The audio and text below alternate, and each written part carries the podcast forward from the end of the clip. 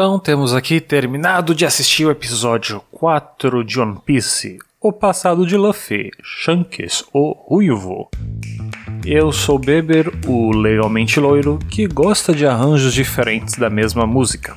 E por que eu gosto de arranjos diferentes da mesma música? Porque nesse episódio, meio como eu tinha dito que eu supunha que a gente tava, tava indo ver, né? O passado dos personagens, é o que eu falei no último programa. Nesse a gente vai pro passado do Luffy para ser apresentado ao Shanks. O legal é que assim que a gente entra nesse flashback, a música que toca é uma versão da abertura com outro arranjo fazendo até tipo assim um som mais simples, um pouco mais bucólico, tipo uma trilha assim de Zelda mesmo. É, inspira algo mais infantil e ideológico. Justamente porque é uma época que ali o menino do barril ainda nem caberia num barril, já que ele é uma criança, né? É uma criança chata que berra, mas que já queria ser um pirata. Paralelo maior com o Core, que tava com, andando com o Luffy até agora, não tem, né? E assim como o Core, ele também é uma criança que não é levada a sério ali pelos piratas que estão nesse bar. Ah, ele conversa com o Shanks, ele quer ser igual ao Shanks, né? Que é o capitão desses piratas que estão ali. E tá nessa conversa até o bar ser atacado por bandidos da montanha. Uma rima talvez com o que aconteceu nos episódios anteriores, né? Estão num bar, estão no restaurante, eles são atacados. E o Shanks, assim como a gente vê o Luffy, ele não revida esse ataque, né? Ele deixa esse o líder dos bandidos da montanha passar por cima dele, jogar saquei comida em cima dele, e tudo que o Shanks diz é não, deixa que eu limpo. Só que o Luffy criança não é esse Luffy que a gente conhece de hoje. Ele fica brabo, né? Porque as pessoas que ele admira não estão revidando. Ele briga com eles e meio que vê ali uma chance de se vingar abrindo um baúzinho que tava com Shanks e comendo a fruta que tava dentro. E é daí que vem o poder do Luffy, né? De ter comido essa fruta diabo que era do Shanks. Ah, ele come a fruta de borracha. E além de ganhar os poderes que a gente já sabe que o Luffy tem, ele ganha também uma maldição. Aparentemente ele nunca mais vai poder nadar. Isso que eu tinha dito, se é uma fantasia, a gente tem que ter uma kryptonita, um limitante, uma maldição que acompanhe o poder do protagonista. No caso do Luffy, a sua kryptonita seria essa, não poder ah, nadar na água. Passa um tempinho, aparentemente o Luffy sozinho tentou brigar com os homens da montanha por ter feito troça ali dos piratas no restaurante. Não sei se eu entendi bem, o Luffy acho que é o filho da dona desse restaurante. Eu acho que por ele sempre estar tá nesse lugar ali, e nesse dia seguinte ele tá ali quando estavam. Quem tava bebendo eram os homens, os bandidos da montanha e não mais os piratas. O líder não gosta muito dessa criança que abre o berreiro, mas diferente de mim de só fazer cara feia, ele decide puxá-la para fora e ensinar uma lição. E ensinar uma lição, no caso, ele vai matar a criança. Dona do restaurante, barra mãe do Luffy, o prefeito da cidade tentam impedir, mas ele não quer mudar de ideia, até que aparece quem? De novo, para salvar do dia, o Capitão Shanks. Ele retorna na cidade e deixa claro ali para os bandidos que tudo bem as provocações contra ele próprio, de jogar comida em cima dele, jogar bebida em cima dele. A única coisa que ele não aceita que os bandidos façam é atacar os seus amigos. Tem uma batalha rápida ali onde um dos homens do Shanks enfrenta todos os bandidos sozinhos e ganha. Mas antes que eles possam resolver a situação, o líder dos bandidos foge pro mar, levando o Luffy com ele e arremessa o menino no mar, né? A gente vê a maldição em ação, porque mesmo o garoto, que a gente espera que uma criança que more em uma cidade litorânea sabe nadar, ele não consegue. Aparece um desgraçado de um monstro marinho gigante do nada e engole o líder dos bandidos. Ele tá prestes a devorar o Luffy também quando o Shanks aparece no último instante e agarra ele, né, para salvá-lo. E aí ele olha com raiva pro monstro marinho e o monstro foge como se tivesse visto um fantasma. Ah, não sei se a gente está setando para dizer que existe alguma história ali entre o Shanks e esse monstro marinho, mas fica claro que há alguma coisa ali que em um futuro será explorado. E a gente vê que esse salvamento do Luffy cobrou um preço, porque o Shanks teve um braço arrancado pelo monstro quando ele puxou a criança.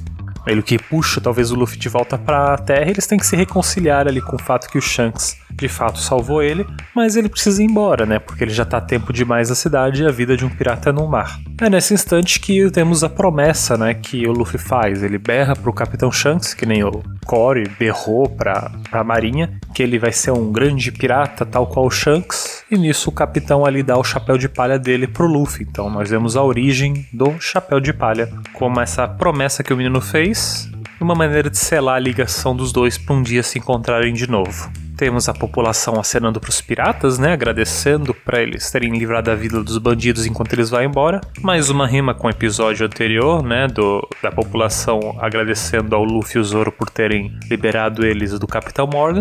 E voltamos pro presente, onde o Luffy e o Zoro estão no barco. No início do episódio a gente viu a Ladra lá é, roubando um, um barco menor, um bote de, de três membros da tripulação do Capitão Bug frente um plano dela para chegar até o capitão roubar o mapa, enquanto o Luffy tenta se arremessar pro ar e agarrar uma gaivota, o um pássaro que ele vê, ele acaba sendo pego por esse pássaro, que era muito maior. Ele começa a ser levado pra terra e o Zoro começa a remar atrás, até passar por cima desses piratas. Eles se agarram ao bote que tá o Zoro, acham que vão levar a melhor dele, mas o Zoro acaba agredindo eles e colocando eles para remar rumo à terra.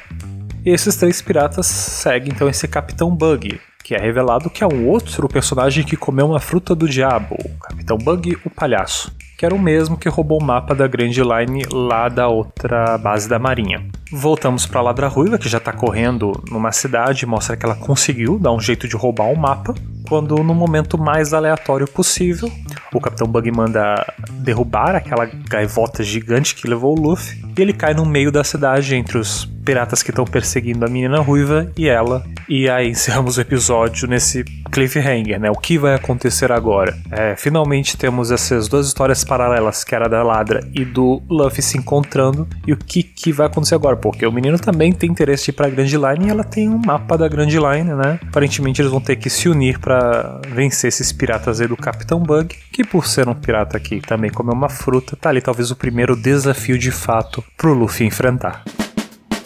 Foi uma recapitulada rápida porque eu queria logo vir para discussão. Ah, é um episódio ok, menos pior que o segundo, mas de novo é um episódio de conexão entre duas histórias, né?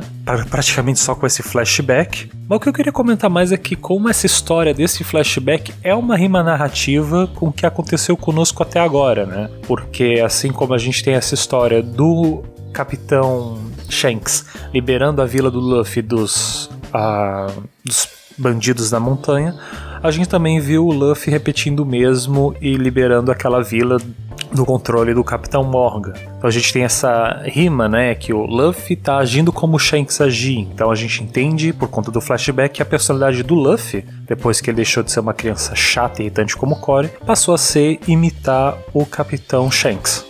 Então, além dessas rimas narrativas, do Capitão Shanks estar pro Luffy criança, como o Luffy está agora pro Corey, nós temos também essa história desse pirata que não quer lutar, a gente tem também essa cidade que precisa ser salva. Enfim, talvez um jeito mais interessante de dar uma recapitulada no que aconteceu nos três episódios fazer apenas um, contar uma outra história que é similar e que tem essas rimas e que também explica o passado do personagem.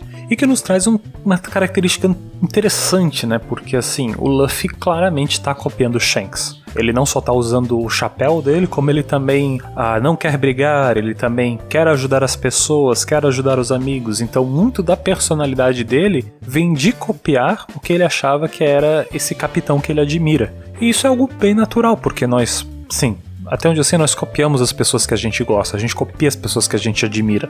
Até certa idade a gente é apenas, tipo, um pequeno espelho, uma versão diminuta da personalidade dos nossos pais, justamente porque a gente convive tanto com eles, que são os maneirismos, os jeitos deles que a gente copia. Quando a gente começa a ter a, o convívio escolar, quando a gente começa a conhecer outros adultos, a gente começa a repetir. Ou até crianças, né? Às vezes que tem algum outro adulto na família que ela quer imitar e copiar, além dos seus responsáveis, porque acha essa pessoa mais legal que os seus responsáveis, então ela passa a copiar ele. Enfim, a gente tem isso como garantido. A gente forma nossa personalidade muitas vezes de copiar a personalidade de outras pessoas que a gente admira.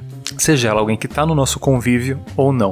Por isso eu acho bem natural o que eles fazem ali é nos mostrar que essa dessa origem da personalidade do Luffy, mas eu também gosto de imaginar que apesar de todas essas rimas, o Core não será essa essa cópia da personalidade do Luffy justamente por eles ter escolhido um caminho muito mais rígido, né? Porque enquanto o Shanks era um pirata e o Luffy quis ser um pirata como ele, o Luffy, apesar de ser um pirata, o Cory não queria ser um pirata. Ele queria entrar na marinha. Então, essa escolha, apesar de se inspirar no Luffy e se inspirar na força de decisão, na vontade de seguir o seu sonho que o outro tinha, ele não vai ser exatamente a mesma história, porque esse personagem não quis ser um pirata também, não quis seguir esse ideal de liberdade. Talvez no futuro a gente tenha outra criança, outro personagem que se espelhe no Luffy, tanto na parte da determinação quanto em ser um pirata, em querer seguir esse ideal de liberdade, mas por enquanto a gente ainda não não viu outros personagens gostando do Luffy, né, necessariamente. Eu acho que a minha análise de hoje é basicamente essa. É legal comentar sobre essas rimas narrativas e sobre como nossa personalidade vem de uma colagem de personalidades das pessoas que a gente gosta e como o anime absorveu isso. Se você concorda, discorda ou se você simplesmente quer me mandar a letra da sua nova canção, você fala comigo aqui no podcast através do podcast.falandomal@gmail.com. Eu vou ficando por aqui. Essas foram duas semanas bem cansativas, né? Porque já foram quatro episódios de anime, uma coisa assim, assistir anime não está no, nas coisas que eu costumo fazer na minha semana, então eu estou saindo bastante da minha zona de conforto. Então convido você a sair da sua zona de conforto e vir falar comigo, seja pelo e-mail, seja pelo meu Twitter. Venha trocar uma ideia comigo se é legal o que eu estou fazendo aqui, de recapitular a história episódio por cada episódio. Também puxar esses papos sobre o que de interessante eu tiro de cada, cada um desses trechos dessa narrativa, tá legal? A gente se vê semana que vem.